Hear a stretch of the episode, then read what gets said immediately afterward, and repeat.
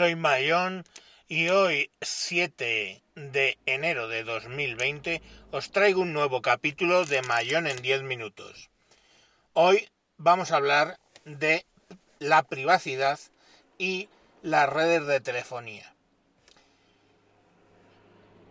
Sabéis que es un mantra mío decir que la privacidad no existe, que murió en los años 90 y que no hicimos nada al respecto. Entonces ahora quejarse pues es un poco naif. Pero eh, quiero comentaros un poco que mucha gente se opone a eso que yo digo. Y curiosamente se oponen a eso que yo digo y luego defienden lo maravilla, maravilloso que va a ser el 5G. Dejadme que os explique por qué el 5G, si que os quedaba algo de privacidad, os podéis despedir de ella.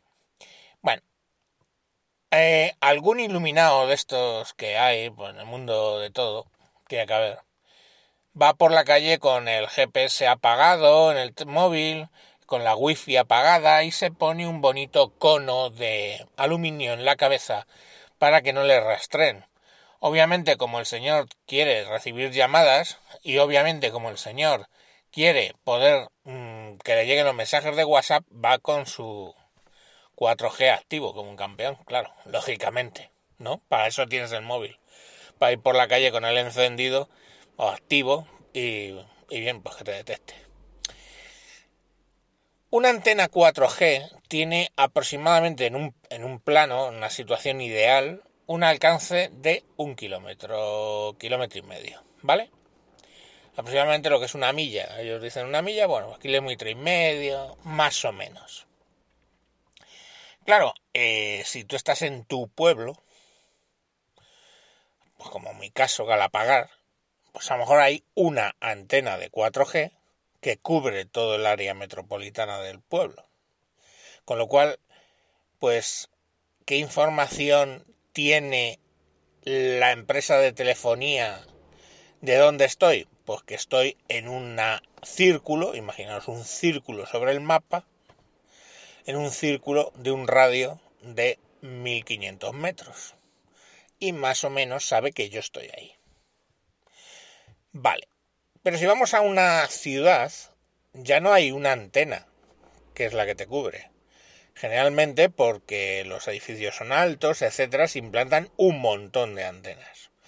Con lo cual ya con 4G te pueden triangular bastante adecuadamente dónde estás. Eh, lógicamente, estás, asumen que estás en la calle, etcétera. Con eso ya hay bastante información, saben más o menos en qué calle estás, más o menos en qué zona andas. Pero, eh, de un tiempo a esta parte, estamos hablando a lo mejor de hace incluso 10 años, las compañías telefónicas en las tiendas están básicamente regalándoles lo que llaman microcélulas. ¿Y qué es una microcélula? Vale. Supongamos que en tu tienda, como te pasa de hecho seguramente en tu casa, pues cuando te vas al fondo de la tienda, con más INRI en una, en una tienda abajo de un bloque, porque lógicamente está más cerrada, no es una tienda en medio de un descampado como puede ser una tienda parking de estas de día o de líder o lo que sea. Pues bueno, en esas tiendas que están en los bajos de los edificios, pues claro, si te vas al fondo, de hecho si te vas unos metros más allá de lo que es la fachada, hacia adentro, pues probablemente no tienes cobertura. ¿Qué ocurre? Claro que a los clientes, bueno, pues eh, las tiendas les interesa que tengan cobertura dentro, pues yo qué sé, pues como un goodie, ¿no? Como algo que de regalo. Pero las operadoras regalaban básicamente las microcélulas. ¿Qué hace la microcélula? Pues es como básicamente una eh, antena de radio de telefonía, perdón, pero que tiene en vez de un alcance de un kilómetro y medio, pues a lo mejor 20 metros o una cosa sencilla. Es un domo que pones como una semiesfera que pones en el techo y eso lleva unas conexiones, etcétera. Eso es una forma de hacerlo. La otra forma de hacerlo es con un buster, un booster en inglés. Buster. El buster lo que hace es que tiene una antena exterior toma la señal de la calle de una célula ya existente, o sea, sé, de una antena de radio normal, toma esa señal y, bam, sin procesarla ni nada, la mete dentro de la tienda. La refuerza y la mete dentro de la tienda. Eh, un Buster no tiene mucha lógica. Lógica me refiero eh, procesadores y cosas caras. Es una herramienta bastante sencilla. cojo un amplificador de señal, esos son un par de diodos y una chorrada. Pero, bueno, una alimentación y unos diodos. Pero, ¿qué ocurre? Que eso no da suficiente información a la telefónica. Porque eso simplemente seguirá detectando tu teléfono como cubierto por esa antena que tiene 1500 metros de radio.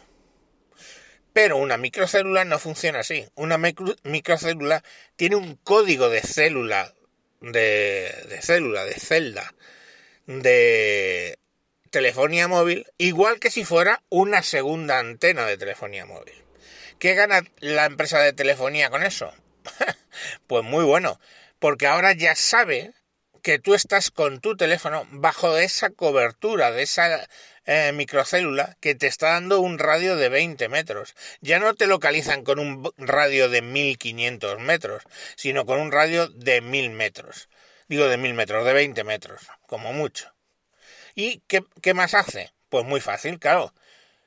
No solo detecta la gente que entra, a la empresa de telefonía no le interesa solamente la gente que entra, sino que cuando tú vas caminando por la, por la calle, como la señal de esa microcélula sale a la fachada y unos metros en la calle, tiene más fuerza que la del kilómetro y medio probablemente.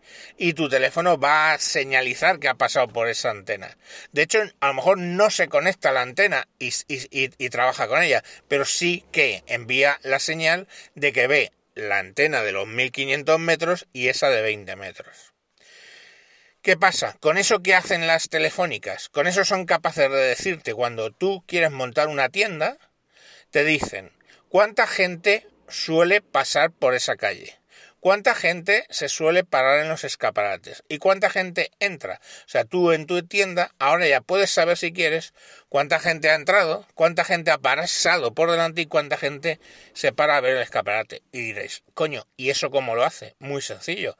Como la señal que da es muy direccional, básicamente sale la fachada y unos metros, si el tiempo que está registrado en esa célula son segundos, pues yo que sé, uno o dos segundos es el tiempo que tardas en recorrer andando esa fachada.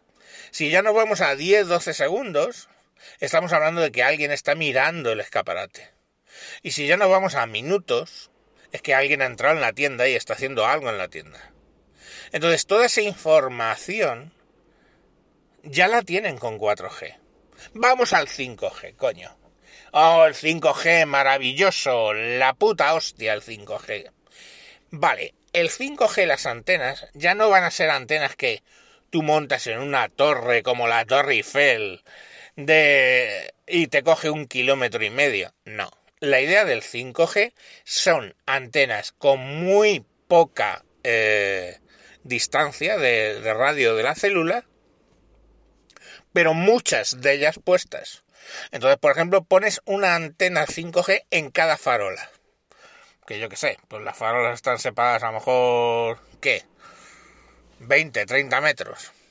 Pones además una célula, eh, microcélula 5G en cada tienda que puedes, en cada señal, en cada semáforo, en cada puta mierda, porque aquí lo que se busca es que saber con una certeza de aproximadamente 3 metros dónde está. O sea que con 5G, una vez que se haya hecho el despliegue de esas antenas, imaginaos ¿eh? que para esas antenas son mucho más baratas de construir, ¿vale? Las de 5G. Y son cosas pequeñas, poco alimentadas, o sea, está pensado para el Internet de las cosas, una cosa muy sencilla de antena, no las grandes antenas que vemos ahora nosotros con 4G. Entonces, esas pequeñas antenas que valen a precio puta, las van a dispersar por todo la ciudad, por todo tu pueblo. Y ya incluso en tu pueblo ya no va a haber una antena de 4G gigantesca, sino que va a haber cientos de antenas pequeñas de 5G. Y digo bien cientos en un pueblo. ¿Y qué va a ocurrir?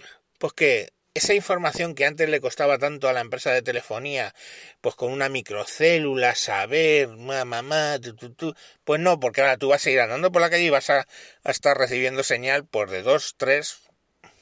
Entonces van a saber a qué altura vas de la calle, van a saber a qué velocidad te desplazas, es decir, vas en coche, vas andando, van a saber absolutamente todo de dónde estás en todo momento. Así que, mm, geeks, que sois super fans del 5G, oye, yo soy super fan del 5G, pero no soy de los que luego pretenden ir con un cono de aluminio en la cabeza. O sea, me da realmente igual porque sé que la privacidad murió en los 90 y yo no pataleo por algo de hace 30 años que sí, oye, me gustaba la privacidad, pero ya no hay, no existe, eso ya no existe. Entonces yo soy geek, pero tengo claro que la privacidad murió. Entonces puedo decir que estoy a favor del 5G. Pero hay una cantidad de geeks de estos de, ay, no, no, la privacidad existe, yo hago, es que yo no cojo cosas de Google porque soy muy privado. Ah, vale, chaval, lo que tú digas. Y luego 5G es la revolución, va a ser la polla, hijo, sí, va a ser la polla. Van a saber exactamente hasta dónde te paras para cagar. Oye, que yo no tengo problemas con eso, que el que tiene problemas con eso de la privacidad eres tú que sigues creyendo que existe. A mí, pues oye, bienvenido a 5G. Coño, si eso va a permitir, pues yo qué sé, localizar a gente que desaparece mucho más rápido, más eficiente, o va a servir para que tengamos cobertura mejor de datos y su puta madre, pues yo, ¿dónde hay que firmar? Porque si no es de una manera, desde otra te van a conseguir. O sea, a ver, haceros a la puta idea. La privacidad no existe. Entonces, pues bueno, yo feliz con el 5G. Pero tú que todavía sigues defendiendo la privacidad, mmm, buf.